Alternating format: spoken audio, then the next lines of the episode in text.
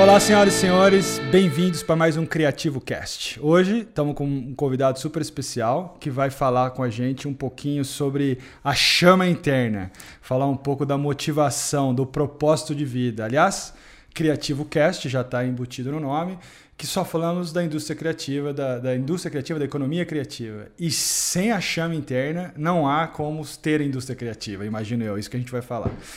Então, estamos aqui com o Roberto Tranjan, ele é empresário, autor, educador, congressista, desculpa, É, errei. pode ser. Congressista, Palestrante, se palestrante, enfim, múltiplos títulos, um cara completo que vai dividir um pouco essa, essa experiência dele com a gente para poder inspirar. Obrigado pela sua presença, viu? Obrigado, Nelson. Só, sou assim, em vez do um cara completo, um sujeito inacabado. Jeito inacabado. Trabalho em progresso. Trabalho sempre, sempre em acabamento, É isso sempre aí. em polimento. Obrigado, viu? Você Muito gastar obrigado. esse tempo com a gente, dividir um pouco dessa sua experiência. Vamos falar um pouco dos seus livros. Eu acho que é extremamente inspirador o, Agradeço o convite. o, seu, o, o que você tem a dizer. Vamos começar falando do seu livro, antes da gente progredir aí. Uhum. Deixa eu dar uma olhada na capa dele. Aí o velho menino. Esse foi o último livro lançado. Você tem seis livros, é isso? Quantos livros? Sete. Você tem? Se- Esse é, o sétimo. Tem outro muito conhecido que é o Metanoia, que é um nome muito Marcante. pouco usual, marcante, né? É. Forte e muito conhecido. E esse agora o mais recente, então o último. E esse, esse eh, o velho e o menino, instigante descoberta do propósito, que é um pouco do que a gente vai falar aqui hoje. Todos os seus livros têm essa, esse caminho falando do propósito ou cada um eh, tem uma vertente diferente? Metanoia fala, fala de mudança de modelo mental. Legal. que é, né, que é, é o conceito da palavra metanoia. Devir, que é o penúltimo, fala do vir a ser. Todos nós somos uma promessa de evolução. Legal. Então, todos nós somos um vir a ser. Rico de verdade é um outro que trata de como é que a gente consegue uma riqueza que seja de verdade, porque às vezes tem uma riqueza que a gente persegue que não é a verdadeira riqueza. Então tem uma riqueza que é de verdade. Como é que a gente faz para E quando você fala de riqueza, eu imagino que não seja só monetária. É Pois é. riqueza de abundância, de, de- vida, de saúde. Riqueza de- emocional, emocional. mental, espiritual, essas são as riquezas de verdade, além da material. Essa Além não da tá material. excluída, É, não. A sem dúvida. econômica faz parte dessa história. Eu acho que as pessoas às vezes acabam buscando a econômica à frente, né? E eu vi um pouco que não, é, não deveria ser o foco. É, exatamente. Ela vem É, como consequência, digamos Ela assim. vem como consequência. Quando ela é o propósito, Aí sim. então aí você erra na medida. Mas quando ela é consequência de um bom propósito, ela é muito bem-vinda. E o cara, para ele achar esse propósito de vida, é uma coisa que você vê em diferentes classes sociais, ou seja, o rico tem mais propósito que o pobre, ou não tem nada a ver. Às vezes o cara, é, independente da classe social, estudo, o cara tem, que nasce. Isso é uma coisa que está dentro dele, independente de onde ele nasceu. Olha, não tem nada a ver com classe social mesmo, né? Tá. Agora tem a ver com modelo mental, sim, viu? A gente falava de modelo mental, metanoia, tem aí. E, e- e quando eu chego nesse livro, depois de 30 anos mexendo com isso, aí eu falo, "Bom, agora está na hora de eu falar de propósito para valer. Ele, isso já está presente em todas as outras obras, mas esse é o que eu vou no ponto. Entendi. Porque existe um modelo mental de destino. Hum, Tudo está traçado, tudo está determinado. Então, é, quer dizer, as coisas estão prontas. mas você não acredita nisso? Não, é justamente esse é o modelo Ah, mental que não importa se o sujeito é rico ou pobre, ele não dá certo. Entendi. E tem o modelo mental de desígnio. É diferente. As duas palavras vêm do mesmo verbo, que é o verbo determinar. Mas destino é tudo está determinado. Desígnio é tudo está para a determinar. Quer dizer, no desígnio eu vou ver o que eu faço depois que as coisas acontecem. No desígnio eu já faço hoje alguma coisa para que as coisas aconteçam. Mas quando o cara tá fazendo essa coisa hoje, ele não sabe se, entre aspas, vai dar certo. É alguma coisa interna, uma voz interna que fala pra É. ele que esse é o caminho. Tem uma frase no meu livro que diz: convicção é não ter certeza. Hum, Você sabe que é aquilo que você tem que fazer, mas você não tem certeza. A gente não tem controle de nada, certeza de nada. Mas algo te diz dentro de você que é aquilo que você tem que fazer. Esse algo é, é uma vocação. Nós, precisamos de, nós vamos falar de chama, propósito. A vocação precisa ser descoberta. Quando a vocação interna se une com uma convocação externa, o resultado disso é convicção.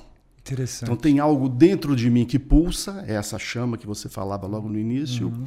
Tem algo fora de mim que precisa ser feito.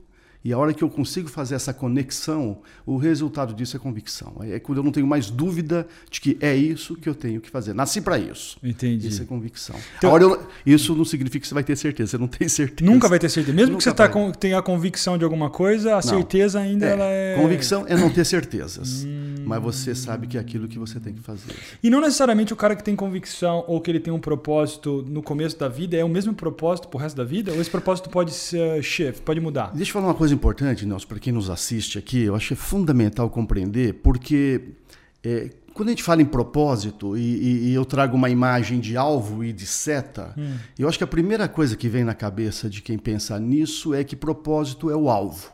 Certo. O lugar de chegada, aonde eu devo chegar. Aonde você quer chegar. É, às vezes nós chamamos isso de sonho também, aonde tá. eu quero chegar, um sonho, um propósito. Mas a gente precisa ajustar isso. O propósito é tanto o alvo quanto a seta.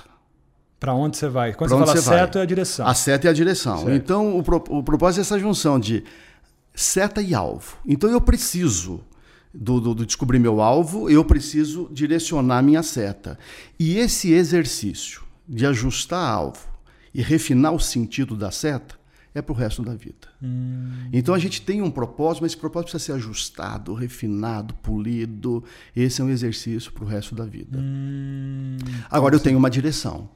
Né? Porque não ter o propósito, e aí a gente fala, nós estamos falando de criatividade, é, que é um dos temas, é, é que nem mangueira furada no jardim. A água sai por todos os furos hum. e quando ela chega lá onde ela tem Já que tá chegar, fraquinha. ela chega fraquinha. o propósito é você ter uma, uma, um foco muito claro. Né? A criatividade Entendi. é isso, é uma junção de inteligências, energia e foco. Entendi. Você precisa isso tudo. Então, alvo e seta eu acho que gera metáfora bacana. É tudo que você fala assim conceitual, eu tento aplicar a minha vida, né? Para ver se eu consigo exemplificar, digamos assim. Muito cedo na minha vida eu estava muito. Eu sabia daquilo que eu queria no que diz respeito a mexer com vídeo, queria ser diretor. Mas e nunca pude imaginar, ou seja, as experiências que eu tive nos últimos, sei lá, 20 anos ou 18 anos depois que eu me formei, os caminhos que eles foram tomando. Né? Uhum. Então eu tive a oportunidade de rodar o mundo, com em turnê, com cantor, depois eu fui fazer programa de televisão, agora eu tô aqui no Criativo Cast, tô me divertindo muito.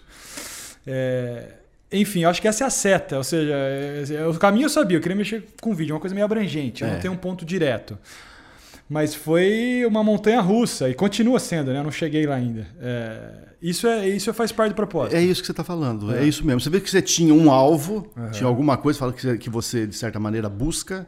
Você tem uma, a tua seta, o sentido dela, e você vai. E vai adaptando ao decorrer da sua vida isso. que as decisões que você vai tomando naquele momento. Porque a vida é decisões. Né? É isso aí. Escolhas e decisões. Escolhas e decisões. E os cenários vão mudando e você vai Sim. fazendo ajustes. Hoje você tem uma tecnologia que é muito presente nas inovações, então você precisa dela, coisa que você não tinha nessa intensidade há 10 ou 15 anos atrás. Hum. E a gente não consegue nem imaginar o poder que ela vai ter daqui 10 15 Sem anos dúvida. futuros. Né? Interessante você falar de tecnologia, porque eu tenho na minha mente se isso é bom ou ruim para o propósito.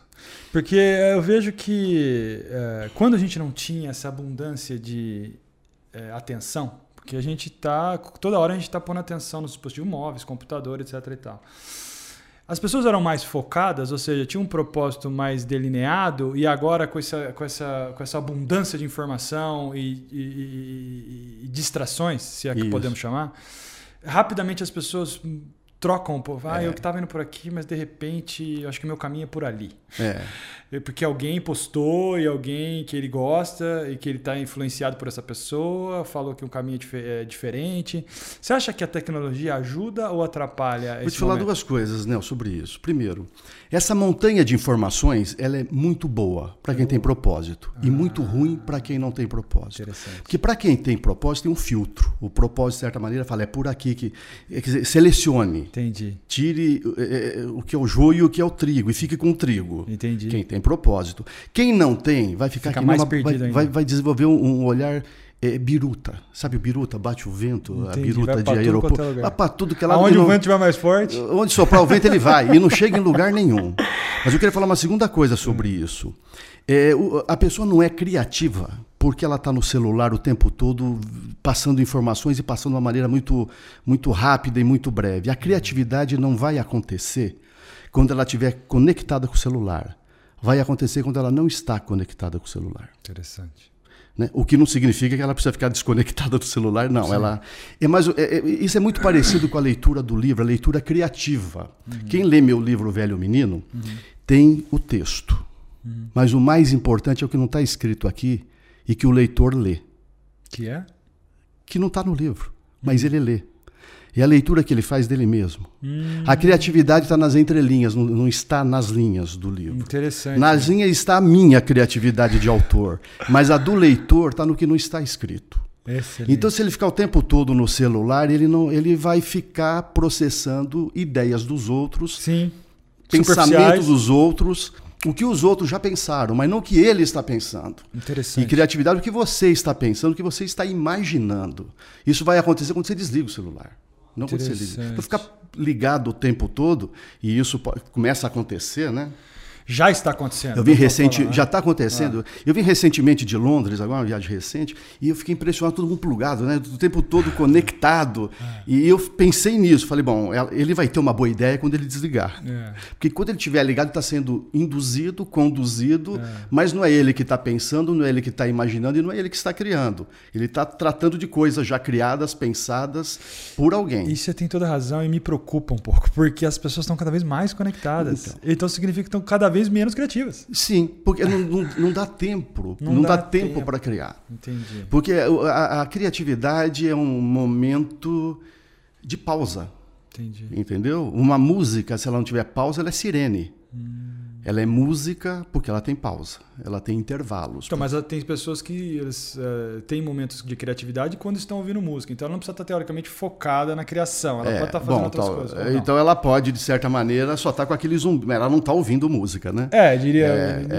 Um heavy metal seria difícil, mas uma música clássica também seria inspiradora. Não sei. Pode então- ser que seja. Eu, é bom, cada um também tem, o- tem o seu processo nesse sentido. Certo. É, eu penso que o silêncio e o intervalo são musas inspiradoras. Interessante isso. É, são Interessante. musas inspiradoras. É quando você se aquieta, quando você tem o espaço, aquele momento seu. Aquele momento seu, a sua musa se pronuncia. Entendi. Naquele momento. Porque se você está no meio do barulho, do- eh, você, você pode estar criando alguma coisa, mas não sei se é de muito boa qualidade. Hum, interessante. E a pessoa que está, às vezes, no silêncio, está criando ou está tentando achar o seu propósito e no negócio não flui? Porque isso já aconteceu comigo um tempo atrás. Eu, quando cheguei no Brasil, final de começo de 2015, final de 2014, sentei, fiquei no meu mundo quieto e tentando achar o, o caminho. E aí se, o, o americano chama de overthinking, ou seja, a gente pensa muito e executa pouco. Que a gente deveria fazer o contrário É. um pouco da literatura que eu li. Ou seja, você deveria executar e ao decorrer do caminho você vai ajustando o que você está fazendo. É. Porque o overthinking também, de você ter muito tempo sem esse caos mental, e com música e, enfim, desconectado, o excesso dele também pode ser prejudicial, né? É, é isso mesmo. Então, tem uma coisa assim curiosa, né? O Picasso tinha uma frase, né, Nelson? é Assim, eu não procuro, eu encontro. Ótimo. Se você olhar o subtítulo do meu livro, ele diz assim: a instigante descoberta do propósito. Porque a proposta que eu faço no livro é que você vai descobrir, mas aí é muito ligado ao que você falou. Para você descobrir, você tem que dar o passo. Ah, Se você der o passo, o caminho se abre. Boa. Se você ficar parado, esper- procurando, procurando, é o que você falou, né? Eu É. vou ficar aqui até, apa- até, a até a ideia aparecer, até a musa se pronunciar, pode esquecer, porque ela não vai se pronunciar. tem que. Tem que dar o passo. Tem que dar o passo. para que as coisas aconteçam. É a seta e o alvo. E o seu livro, ele dá uh, um pouco é, modelos mentais O- o que para achar ele- o propósito? O que ele é? ajuda muito, eh, Nelson, é o seguinte: ele dá um percurso a ser feito pelo leitor, ele sugere um, um caminho. Legal. E esse caminho é para você ir ampliando o campo de visão, porque o, o grande problema da, da- que às vezes a, a ideia não vem, não é? Ah, é porque o campo de visão está estreito. Hum. Não tem lugar para ela. Imagina que você está à direita aqui, à esquerda aqui, a tua ideia está tá para lá da, da, minha mão direita e para cada. Entendi. Ou seja, o campo de visão está estreito, então ela não aparece. a aquela... maior parte dos problemas que a gente não resolve, das ideias que a gente não tem, os desafios que a gente não atinge, é porque a solução está no ponto cego. Um hum, lugar que a gente ainda não enxerga. Porque aquilo que a gente vê, a gente consegue lidar com aquilo. Você ou sabe, tenta, você, né? ou tenta. É, é exatamente hum. isso, ou tenta. Mas se você não enxerga, você não tem o que fazer. Exato. Então a primeira coisa é ampliar o campo de visão.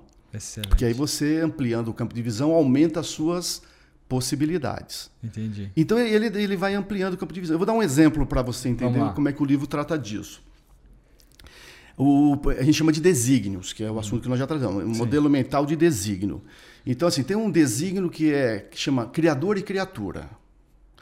Eu posso ter uma atitude de criador diante da, das coisas do mundo, ou posso ter uma atitude de criatura. A criatura está muito ligada àquele modelo mental de destino, ou seja, as coisas já estão prontas, está tudo definido e eu me submeto àquilo. Quer dizer, eu não tenho muito o que fazer. Né? E, eu, e se as coisas não estão dando certo, tem um culpado. E esse culpado está sempre do lado de fora. Um então eu tenho sempre um terceiro, né? É uma vitimização, como também é conhecida. Então as coisas nunca dependem de mim. Quando dão errado, não dependem mesmo. E quando dá certo, também não depende. Então eu não me, eu não me julgo nunca uma pessoa criadora. Então esse é um tipo de desenho que eu preciso trabalhar cada dia. Como é que é a minha atitude diante dessa realidade? Eu tenho uma postura de criatura, aonde eu delego para terceiros a solução dos meus problemas, ou eu tenho uma atitude de criador, onde eu assumo a responsabilidade por eles. Boa. Isso vai ampliando o campo de visão.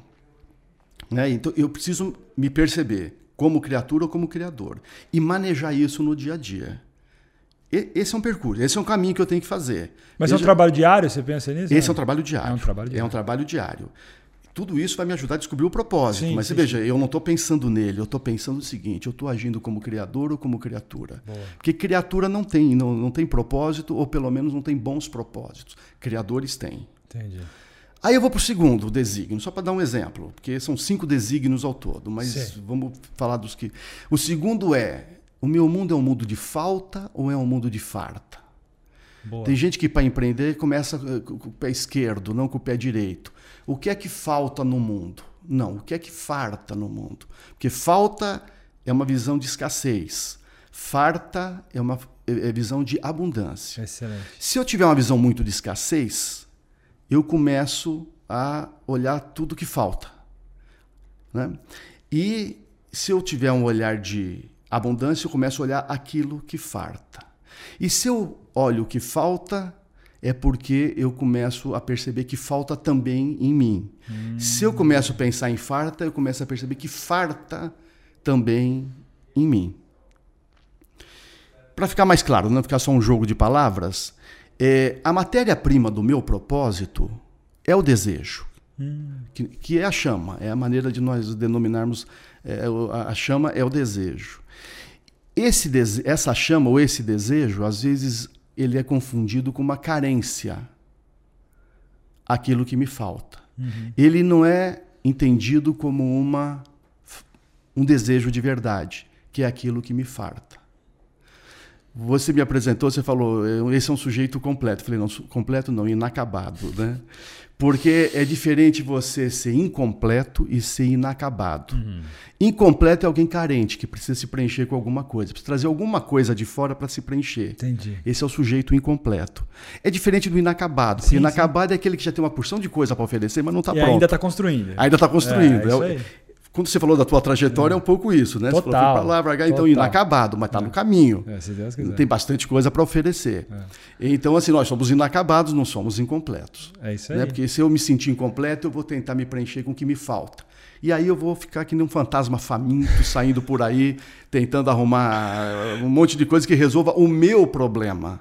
E o que nós precisamos é ajudar os outros a resolverem os seus problemas com aquilo que nos farta. Não está aí a, a, resposta do, do, futuro, entre aspas, aquele cara que consegue identificar o, o, a maior quantidade de soluções para os problemas do mundo, não os problemas dele, é o cara que vai ter sucesso no futuro? Você acha que isso é uma, uma é uma frase que faz sentido? Mas faz, mas é parcial, Nelson. Porque hum. veja o seguinte: gente, o terceiro. Eu vou pular para o quarto desígnio. Depois, hum. se tiver interesse, eu volto para o terceiro que vamos, a gente passou. Vamos, mas vamos é, é, o quarto desígnio é a conexão da chama com o chamado. É. E eu preciso fazer essa conexão da chama com o chamado.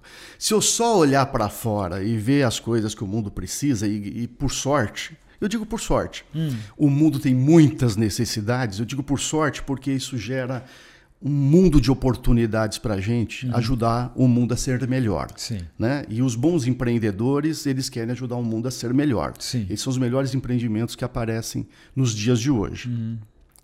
Mas se eu faço isso sem antes reconhecer as minhas fartas, e vamos dar nome para minhas fartas, para as nossas fartas, as suas, as minhas e de quem nos assiste, as nossas fartas têm a ver com as nossas inteligências, tem a ver, a ver com o nosso talento, tem a ver com o nosso dom essas são as nossas fartas.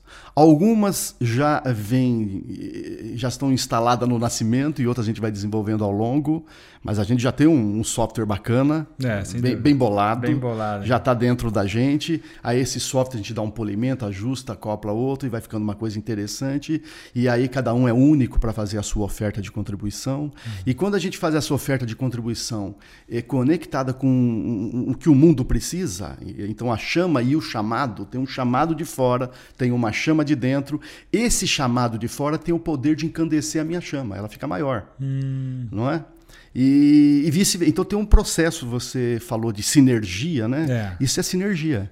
É, a chama, de certa maneira, ilumina o chamado, o chamado encandece a minha chama, e com isso labareda como resultado. É uma coisa bonita, uma coisa forte. Uhum. Então, essa conexão precisa ser feita. Se eu olhar só para fora e não olhar para mim, incompleto. Se eu olhar também só para mim, naquela de vou fazer o que eu gosto, também incompleto. É. Né? Ninguém pagaria muito pelos nossos hobbies. Sem dúvida. Então eu preciso fazer, eu preciso gostar do que precisa ser feito, aprender a gostar do que precisa ser feito. Uhum. Então essa junção de chamado e com chama faz com que a gente é, eu vejo esses grandes nomes do mercado. Você, vamos falar um pouco depois do empreendedorismo, que eu, eu vi que você eu, educa muito o pessoal da, das empresas, né? empreendedores né? e empresários. É, empresários. Eu, é.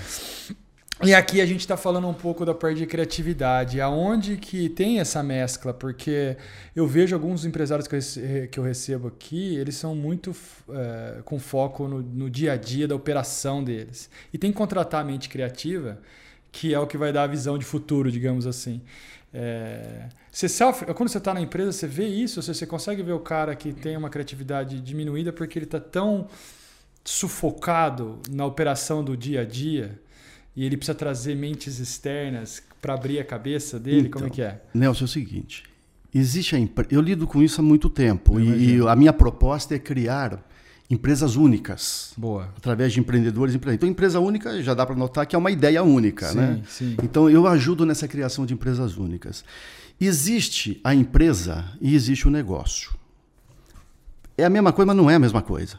O negócio é esse que está no mercado para resolver algum tipo de problema. Uhum. A empresa é aquela estrutura jurídica, uhum. social, legal, uhum. fiscal. Uhum. E... Bom, você precisa dela também, até, senão você não atua legalmente. Sim. Você precisa das duas. O problema é que a empresa rouba a cena do negócio. Hum. O negócio é inspirador. Empresa não inspira nada. Interessante isso. E empresa, aliás, é, é, é, é... Pelo contrário, né? Pelo contrário. Pelo contrário. Pelo contrário. Eu ia usar a palavra, não sei se pode aqui, não vou Pô, usar. aqui. Então tá, pode é usar. Vontade, é broxante. a empresa é broxante. Agora, a, a, a, o negócio é empolgante. Entendi. E o dono, da, o empreendedor, às vezes, e até por força da, da, da, da, circunstância, ele vai botando mais tempo dele na empresa do que no negócio. Eu conheço empreendedores que teve Boa. só uma única ideia na vida, depois de 10, 20 anos não tem mais nenhuma. Aí tudo que ele Mas fez. Mas para ele ter chegado a 20 anos, ele teve que trazer gente criativa. Você não tinha sobrevivido. Não, ele anos. foi. Não, consegue me arrastando a perna, Entendi. vai que Entre vai, trocando figurinha. Entendi. O que ele ganha no primeiro semestre, ele perde no segundo. Sabe aquela coisa sem Entendi. graça? Não é uma coisa geradora de riqueza, não. É aquela coisa que patina. Porque ele não teve mais ideias. Agora, eu não acho que há uma necessidade de trazer gente de fora. E também não acho é negativo trazer gente de fora. Acho que uma, alguém que, que chega para dar um rompimento naquele padrão que está instalado. É, ou enxergar aquilo que é. você falou, do, do, do, blind spot. Tem vezes, tem coisa que não enxerga. Se não trazer um cara de fora para é. enxergar, talvez o cara não vai enxergar, ou nunca vai enxergar. Pode ser. É. é verdade, isso é muito verdade. Mas eu acredito mesmo, de verdade, que a maior parte das ideias virão de dentro da própria empresa, uhum. na hora que você tira ela do modelo mental de destino e leva ela para o modelo mental de desígnio. E a hora que você tira a ocupação do tempo, das energias e das inteligências da empresa e leva para o negócio.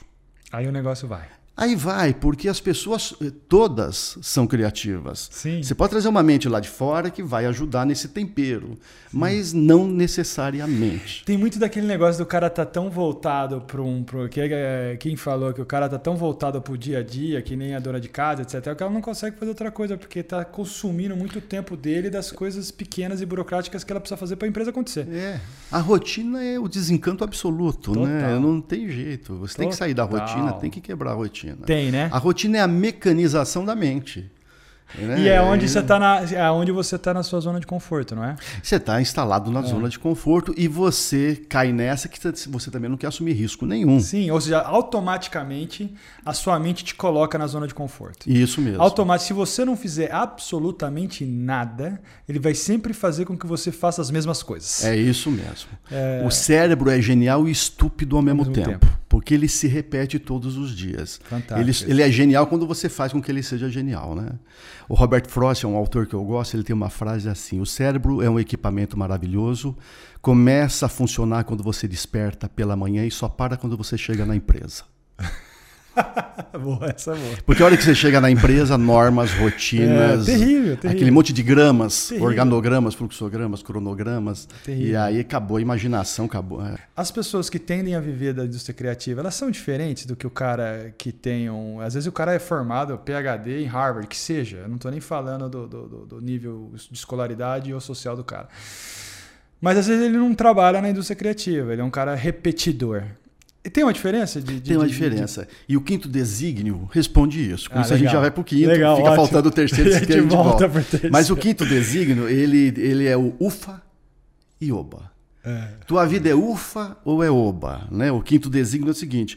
É, o que você está contando, demora um ano para fazer um game, é interessante. É, a pessoa está mais ligada ao processo do que ao resultado. Hum. Isso é legal, a gente, porque a gente fica muito de olho no resultado. Hum. O que é que eu vou ganhar com isso? Quanto isso vai me render?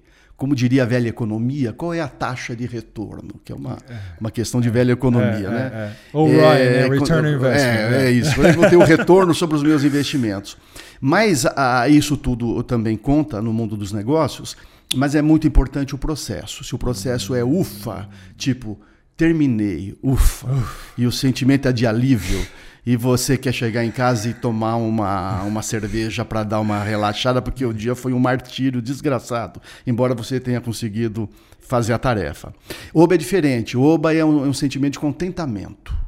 Você termina e você está cansado do mesmo jeito, é. talvez você toma sua cervejinha do mesmo, não tem problema. É. Mas no dia seguinte você quer de novo voltar rapidamente para o seu trabalho Legal. e retomar de onde você parou, que aquilo te faz muito feliz. É. Então é, é o sentimento de alegria.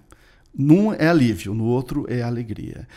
O, quem trabalha no seu processo criativo é sempre alegria. O processo é, criativo é, né? ele é alegre. Porque o processo criativo, e aí precisamos dizer uma coisa importante, porque às vezes a gente acha que é sempre um processo, uma técnica, um método. Tudo isso pode facilitar. Mas a criatividade é você não deixar morrer dentro de você a criança. Hum. Por isso, menino. Boa. Não deixar morrer a criança. Esse é o processo criativo. E a criança é sempre alegria pura. É verdade. Não é? É, é, é a ausência do medo, é a vontade Tem uma da pitada de responsabilidade aí ou não? Eu diria que uma pitada de ousadia, né? ousadia. né? Porque agora também nós somos adultos, né? É, mas, mas, a, porque, mas como assim, criança eu era bem responsável. Irresponsável? é, total. Mas você tinha anjo da guarda, agora você não tem mais. Né? Toda criança tem anjo da guarda e ela pode ficar naquela beira do abismo que ela não cai. É, né? é. Vai ficar você na beira do abismo, vê o é, tombo que você tá leva, perdido. Nelson. Tá perdido. Vai se esborrachar lá embaixo. Mas, mas a gente já tem um senso de responsabilidade. É. Mas isso não pode, não pode se chamar de medo. Hum. Quer dizer, a gente. E, e o adulto. Porque a, a, a, criança é a ausência do medo. Exato. nós, infelizmente, temos que lidar com medo. No meu livro, ele é um personagem, ele recebe o nome de Mórbido. Hum. Para dizer que ele existe, ele está presente, nós precisamos lidar com ele. E aí ele mostra como é que se lida com ele, sem combater, sem eliminar, não dá, não vai ter chance. Então, como é que eu crio uma certa intimidade com ele para identificá-lo quando ele se pronuncia? Você não pode vencê-lo, junte-se a ele, uma coisa assim, você Mais saiba trabalhar ou menos com ele. isso. Bote ele no lugar devido, É. agradeça por ele existir, mas deixe ele lá. Né? Porque ele, de fato, espanta as boas ideias. Ele, ele é que vai dizer para você, ó, não vai dar certo. Não, isso que você está pensando, se fosse muito bom, alguém já tinha pensado antes. Ele que vai te dizer isso. Que interessante. Né? É, isso aí, não, para com isso. Ah, você está pensando que você é gênio? Ô, Nelson, você, pensa o quê? Que você é, você, é brilhante? Não é brilhante coisa nenhuma. Ele, ele te provoca. Ele né? fica lá do lado, é aquela voz É que- aquela vozinha que fica aqui. Então você Que precisa puxar o ouvido para um outro lado e deixar E saber isolá-lo, né? Saber De alguma maneira, É, é. minimizá-lo. minimizá-lo de alguma maneira. Porque ele no fundinho também não é bom? Um pouquinho. Bom, porque senão você também se transforma num suicida, né? É isso Você que eu ia falar, vai, umas é. coisas você vai muito longe de uma coisa que é- e- não é factível É. e perigosa eventualmente. É. Às vezes ele- Então tem um pouquinho ali do ele dá a não, medida, presta ele, atenção. ele dá a medida certa, né? Boa, boa. Ele não a podemos medida- eliminar. Por isso que você fala É, que não pode é. eliminar. Eu tenho uma, uma historinha que eu conto que você aquela bicicleta de dois lugares hoje não Sei. se usa muito, mas tinha, eu me lembro que os sobrinhos do Pato Dono usavam de três lugares, não sei se você lembra, mas essa é de dois lugares. Então eh, eh, eh, o da frente está pedalando para subir uma, uma rampa íngreme, né?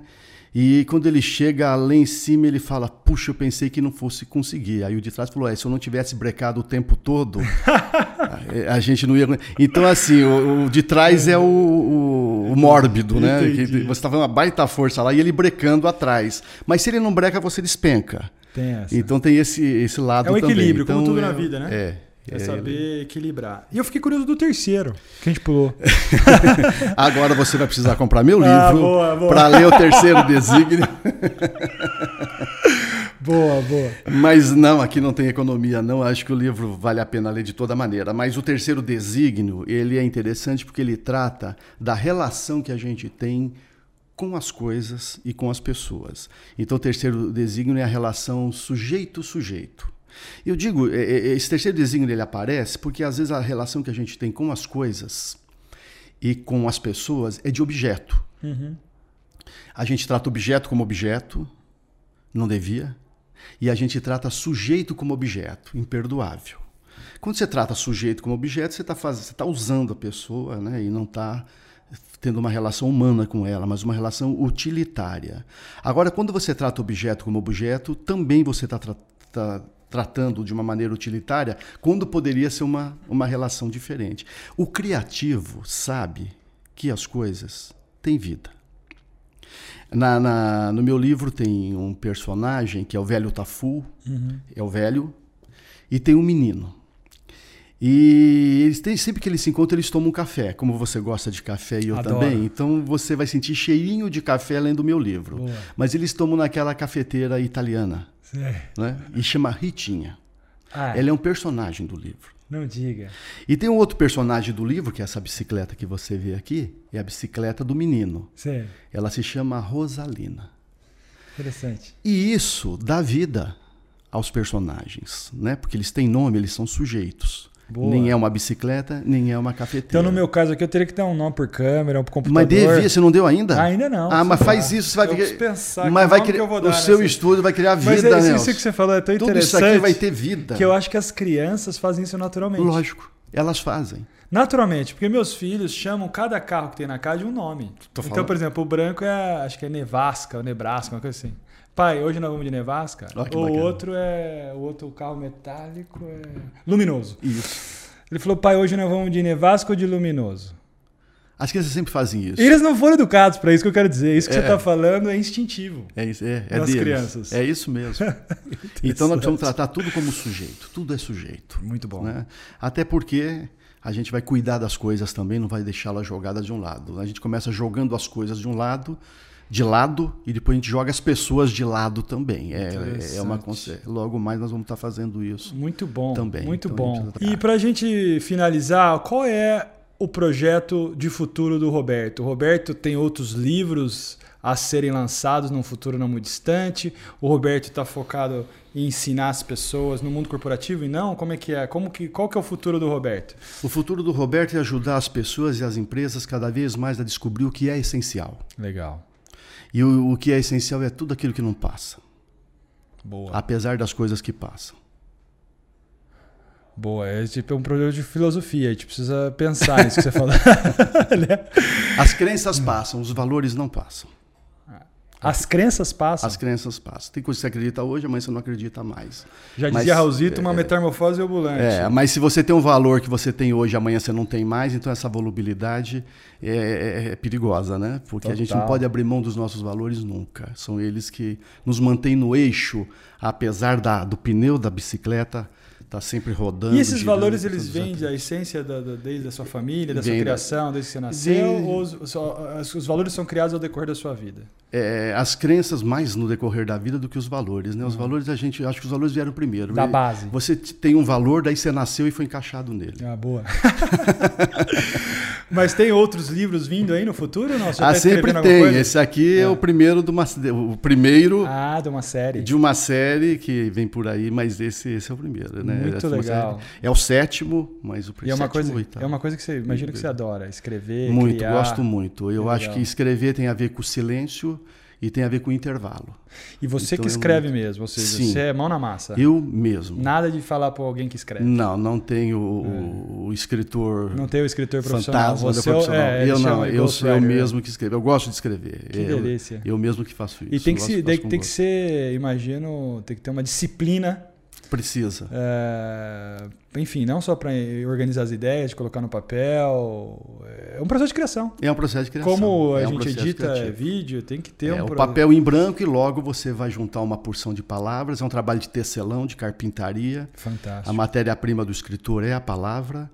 E os melhores textos são aqueles que você escreve à mão, não escreve nem em computador. Interessante. Que é do coração, do braço, pro dedo, pra caneta, pro Muito papel. bom. Então Esses você quer dizer que que o seu livro é na mão. Algumas, alguns Hum. textos você vai mais, né, ele, mas alguns os melhores, aquele que você fala aqui, eu que legal. preciso de uma Mas daí você emoção. pega esse à mão e dá para alguém que vai pro computador. Não, aí eu mesmo faço isso. Você mesmo. É, é, eu escrevo Uau. à mão que, que aí você está no ritmo adequado para fazer a escrita. Você já está meio corrigindo também, não?